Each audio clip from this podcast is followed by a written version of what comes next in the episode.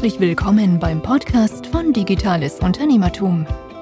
Wir bieten euch Deep Dives zu den unterschiedlichsten Digitalthemen, führen Interviews mit interessanten Unternehmern und Persönlichkeiten und geben euch Orientierung in der digitalen Welt.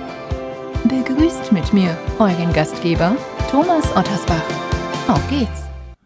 Ja, schön, dass du wieder dabei bist bei unserem neuen Format hier im Rahmen des digitalen Unternehmertums Podcasts und zwar der Blick hinter die Kulisse meiner neuen KI-Firma. Ich habe vor wenigen Monaten mit meinem Co-Founder ähm, von PageRangers eine neue GmbH gegründet und habe mir vorgenommen, euch hier mitzunehmen, quasi die Entwicklung äh, begleitend euch aufzuzeigen. Es ging los mit der Idee, äh, die Probleme, die wir bei der Gründung hatten, beziehungsweise habe ich euch über unser neues erstes Produkt berichtet, die Content Pipe, ein KI-Texttool, mit dem ihr eure Texte über via KI schreiben lassen könnt.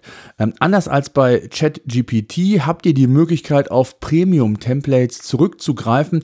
Das heißt vorgefertigte Prompts, Befehle, die an die KI übermittelt werden, wo ihr nur eure Daten quasi eingeben müsst. Darüber hinaus haben wir jetzt auch die äh, Knowledge Base ähm, ähm, freigeschaltet, die in Form von Embeddings dafür Sorge tragen kann, dass auch eigene Daten und also externe Daten in die KI quasi übermittelt werden können, beziehungsweise auf dieser Basis Texte geschrieben werden können. Eine völlig neue Dimension, wie man KI-Texte schreiben kann. Aber darum soll es gar nicht gehen. Sondern ich habe ja gesagt, ich möchte über die Entwicklung berichten und möchte euch sehr nah mitnehmen, auch ehrlich sein, wo es vielleicht mal nicht so gut funktioniert hat. Und ich hatte in der letzten Podcast-Episode gesagt, dass wir 100 Beta Tester suchen, die das Produkt jetzt entsprechend auf Herz und Nieren testen, uns Feedback geben und wir dann quasi die letzten Feinheiten ähm, noch beziehungsweise Kinderkrankheiten ausmerzen können und dann hoffentlich im Laufe des Junis offiziell an den Start gehen können. Ja, wie funktionierte das mit den Beta-Testern? Nach knapp einer Woche waren es schon 80 Beta-Tester. Und jetzt fragt sich der eine oder andere, wie wir das geschafft haben. Was haben wir gemacht? Was haben wir getan? Ähm, eigentlich haben wir nur unser Netzwerk zunächst mal angesprochen. Ich habe über LinkedIn gepostet, habe äh, befreundete äh, Kollegen angeschrieben. Äh, es gab die eine oder andere LinkedIn-Gruppe. Ähm, alles erstmal ohne Geld in die Hand zu nehmen, weil wir wollen ja testen und wollen äh, im Grunde genommen auch auf Experten, also es sind einige, die sich auch in dem Thema sehr gut auskennen, die uns da auch relevantes Feedback geben können. Und äh, wir haben dann erste Feedbacks erhalten. Uh, ursprünglich war es mal innerhalb des Templates nur angedacht. Da haben wir sehr schnell gemerkt, das wird nicht genutzt. Also haben wir nachjustiert, haben einen großen, dicken Feedback-Button ähm, direkt in die Navigation links gepackt ähm, und haben dann gehofft, dass mehr Feedback kommt. Und das hat auch funktioniert. Also das als erstes Learning äh, nicht innerhalb der Templates klein irgendwo unten auf Feedback hoffen, sondern wir haben das dann wirklich prominent platziert. Und ähm, was uns aufgefallen ist, mh, dass noch sehr wenige mit eigenen Templates gearbeitet haben. Also wir sehen, dass die Templates rege genutzt werden, bekommen da auch Feedback, aber ein Großteil nutzt die Chance, die Möglichkeit, muss man eher sagen, eigene Templates anzulegen, die dann auf die eigenen Workflows, Bedürfnisse angepasst sind. Beispielsweise, wenn ich ein Unternehmen bin, habe feste Zielgruppen, habe feste Themen, die mich interessieren, dann kann ich die quasi in einem Template hinterlegen, muss diesen gesamten Prompt, diesen Befehl an die KI nicht immer wiederholend an äh, ChatGPT und Co geben, sondern ich kann das entsprechend per Knopfdruck in dem Template direkt ausführen, sodass ich also auch kein Prompt-Know-how, wie man so schön sagt, benötige. Das wurde relativ wenig genutzt. Und ähm, dann haben wir das insofern geändert. Ähm, ich habe sie ähm, angeschrieben habe äh, ähm, ganz explizit äh, angeboten, mal die Content Pipe zu zeigen mit all den Möglichkeiten, die es gab oder gibt. Und siehe da, das hat funktioniert. Und äh, alle die, die ich in einem Webinar hatte, waren eigentlich total begeistert von der Möglichkeit, die man hat, KI-Texte ja auf einem anderen Level in der Form äh, umzusetzen, dass ich eben auch gleichbleibende Prozesse, was KI-Feature äh, angeht, entsprechend verwenden kann. Und das hat wirklich sehr gut funktioniert. Also es war erklärungsbedürftiger, als wir von Anfang an vielleicht gehofft haben. Denn wir stellen uns immer noch die Frage, was ist die Content Pipe? Es ist ja ähm, ein, das, das Haupt, äh, was wir betreiben, ist PageRangers. Und mit Content Pipe ist quasi so ein Nebenprodukt in, entstanden, wo wir sehr viel geforscht haben, nebenher, neben PageRangers. Auch PageRangers wird davon profitieren oder hat schon davon profitiert, wird auch in Zukunft davon profitieren.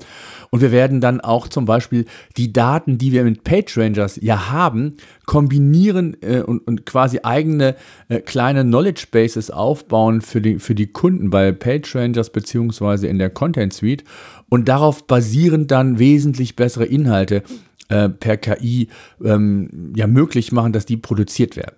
Aber das ist erstmal ein anderes Thema. Also für uns ist immer noch die Frage, ist es ein Marketing-Case Content Pipe? Also können wir, sagen wir, über Marketing ausreichend Tester generieren für die Zukunft, die dann autark quasi das Tool buchen? Oder ist es eher ein Vertriebsthema, so wie bei Patreoners und der Content Suite, also ein erklärungsbedürftiges Produkt? Ähm, da sind wir noch nicht so ganz sicher. Ähm, die Tendenz aktuell geht eher Richtung Vertriebsprodukt. Produkt beziehungsweise ein Vertriebsthema, weil wir eben gemerkt haben, dass das mit den Templates und vor allen Dingen auch mit den Knowledge Bases gar nicht so trivial zu sein scheint. Wir haben natürlich noch nicht alles ausgeschöpft. Wir sind am Anfang noch, das heißt, wir werden noch ein ähm, ein Media Center äh, quasi aufbauen, wo man sich Tutorials einsehen kann. Das gibt es auch schon in Teilen auf, auf YouTube, wo es erste Videos gibt, wie man eigene Templates anlegen kann. Einfach Content Pipe bei YouTube eingeben. Auch wie man äh, entsprechend äh, eigene Knowledge Bases aufbauen kann. Auch so ein bisschen Inspiration, wie diese genau umgesetzt werden können. Also das sind so Themen, mit denen wir uns aktuell beschäftigen und neben, den, ähm, neben dem klasse Feedback, was wir bekommen haben, vielen Dank dafür nochmal auch an diejenigen, die hier vielleicht mit in der Beta-Phase sind. Und auch da nochmal der Hinweis, es gibt noch die Möglichkeit, die Beta-Phase für wenige Tage zu nutzen. Zwei Monate lang kostenlos testen, 200.000 Wörter könnt ihr quasi per KI verbraten, ähm, denn wir haben uns geöffnet, wir wollen die, die nächsten 150 bis 200 Beta-Tester zulassen und ähm, das ist jetzt so der, der Status quo. Ja, ein weiteres Thema, was uns auch in dem Rahmen beschäftigt, ob Marketing-Vertriebscase, ist immer noch das Thema, ob bei der Anmeldung als Beta-Tester oder auch später als Tester die Telefonnummer quasi zum Pflichtfeld wird, ja oder nein, ob man dann eben vertriebstechnisch die Tester kontaktieren kann, ihnen anbietet, quasi das Tool mal zu zeigen oder auch nicht. Wir haben uns bislang gegen das Pflichtfeld Telefon entschieden und haben so erste Erfahrungen jetzt bei knapp ähm, ich weiß gar nicht, zum heutigen Tag sind es knapp 130 äh, Beta-Tester, die wir haben, äh, haben rund 30 Prozent die Telefonnummer angegeben. Ähm, ja, da, da, müssen wir nochmal schauen, wie wir das machen. Das wird sich dann auch im Laufe der Zeit zeigen, wenn wir dann mal offiziell gestartet sind, wenn wir dann mal im Produktivprozess quasi sind, ähm, neue Tester kommen, die dann außerhalb der Beta-Phase unser Tool testen. Das wird sich dann entsprechend zeigen. Was ich eben vergessen habe, ähm, beziehungsweise ich habe es gerade gesagt, dass wir uns für weitere Beta-Tester öffnen wollen. Das haben wir gemacht, ähm, haben auch da schon äh, vom Wolfgang Jung schöne Grüße an den Wolfgang und vielen, vielen Dank nochmal. Äh, der hat uns bei seinem OMT-Panel, das er moderiert hat, mal kurz erwähnt und da sind bestimmt 10, 15 neue Beta-Tester durchgeneriert worden. Also das war klasse. Wir können das nicht ganz nachvollziehen, aber so roundabout werden es irgendwie so um die 15, 20 vielleicht gewesen sein.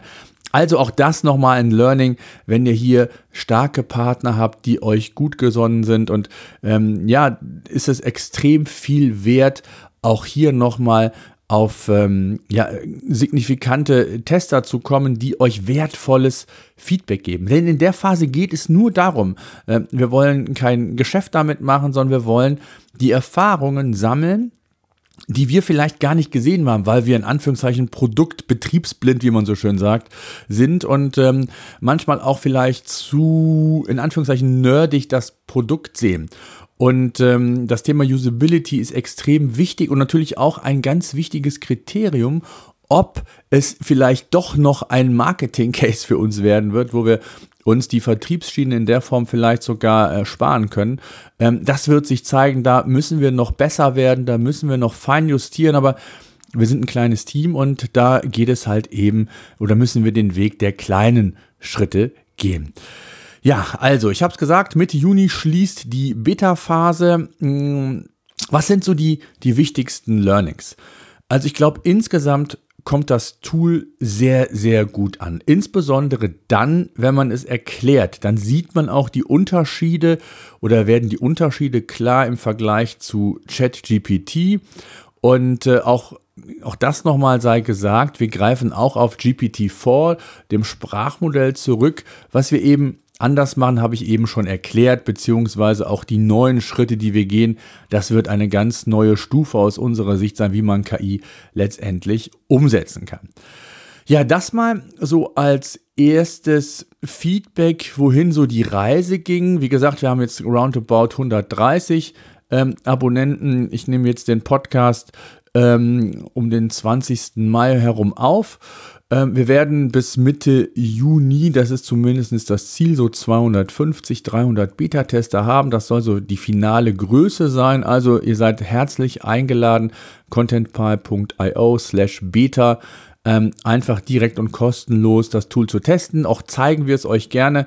Ähm, und jetzt in dem nächsten Podcast wird es darum gehen, wie wir dann den Switch von der Beta-Phase in die Test, in die normale erste Phase äh, gebracht haben. Also wir werden unseren Beta-Testern, das kann ich schon mal sagen, ein, ähm, ja, ein, ein, ein ganz tolles Angebot machen, was es so in der Form auch nicht mehr geben wird, weil wir einfach dankbar sind, dass so viele mitgenommen haben. Und äh, wer dann Lust hat, das Tool weiter zu nutzen, wird hier ein außergewöhnlich gutes Angebot bekommen. Ähm, und, und dann geht es darum, das Ganze auch aus geschäftlicher, äh, wirtschaftlicher Perspektive zu sehen. Wir sind gerade in den finalen Zügen äh, über das Pricing, ähm, das Pricing festzulegen. Da sind wir noch nicht ganz ähm, final fertig. Es gibt eine grobe Richtung.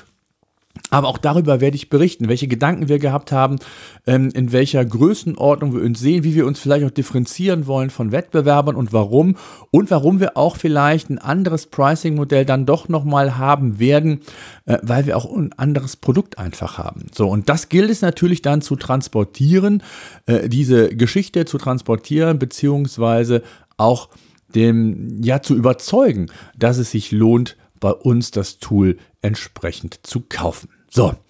Das mal so als kurzer Gedankengang zum Sonntag. Äh, früher gab es ja immer mal wieder der Marsch ins digitale Unternehmertum, wo ich meine Gedanken äh, mit meinem äh, Hund Luke im Wald mit euch geteilt habe.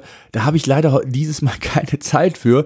Ähm, Schande auf mein Haupt, beziehungsweise ich habe das Equipment, wenn ich ehrlich bin, vergessen mitzunehmen. Und von daher gibt es das jetzt spontan einfach so. Und äh, in der nächsten Podcast-Episode oder Episoden gibt es wieder ganz tolle, inspirierende Gespräche. Ähm, da freue ich mich schon sehr drauf. Es sind ganz tolle Gäste, die hier anstehen, mit mir im Podcast zu sprechen. Solltet ihr Fragen haben oder auch ähm, Themenvorschläge, die ihr gerne mal hier im Podcast besprochen haben wollt, aber auch, ähm, ich sag mal, Gäste, die ihr gerne mal hier hören wollen würdet, dann schreibt mir gerne an podcast.digitales-unternehmertum.de, folgt mir gerne auf LinkedIn oder gebt mir auch eine Audio-Message als eine Sprachmessage als Feedback sehr gerne unter digitales-unternehmertum.de slash Feedback. Da freue ich mich drauf und wenn es ähm, sinnvoll ist, dann äh, kommt auch diese Sprachmessage in einer der nächsten Podcast-Episoden zum Tragen. Da würde ich mich extrem drüber freuen. Da würde ich mich auch freuen, da noch mehr Feedback von euch zu bekommen. Ähm, Gerade auch was neue Themenvorschläge angeht, was euch interessiert rund um das Thema produktives Arbeiten, digitales Business allgemein. Äh, Marketing, wie auch immer. Ähm, ich bin da ja selbst als Unternehmer im, im Digitalbereich tätig, habe seit vielen, vielen Jahren hier ähm, unter eigene Unternehmen und kann sicherlich auch viel dazu beitragen, an Tipps zu geben, beziehungsweise freue ich mich auch auf Interaktion, Austausch, denn ähm, wer stillsteht, der macht irgendwas falsch. Man muss sich immer weiterentwickeln und das ist natürlich auch immer Sinn und Zweck hier im Podcast und auch ein Grund, warum ich diesen Podcast mache, um verschiedene Perspektiven, verschiedene Blickwinkel zu bekommen, neue Blickwinkel vielleicht zu bekommen. Also von daher freue ich mich, wenn ihr mir hier Feedback geben würdet. Auch gerne den Podcast an den Stellen, wo ihr oder über die Plattform, ähm, über die ihr den Podcast hört, gerne auch eine Bewertung abgeben, würde ich mich ebenfalls sehr, sehr freuen. So, das soll es aber gewesen sein. Ich freue mich auf die nächsten Wochen mit euch. Bis dahin, bleibt gesund. Danke. So, das war unser Podcast für heute. Eine Bitte habe ich noch. Ich würde mich freuen, wenn ihr unseren Podcast bei iTunes oder über welchen Kanal auch immer ihr den Podcast entsprechend hört, bewerten und abonnieren würdet. Gerade wenn ihr keinen Podcast künftig mehr verpassen wollt, würde ich mich über ein Abo sehr freuen. Ansonsten, wenn ihr Fragen haben solltet, Themenwünsche, Interviewpartner, schreibt mir an podcast.digitales-unternehmertum.de.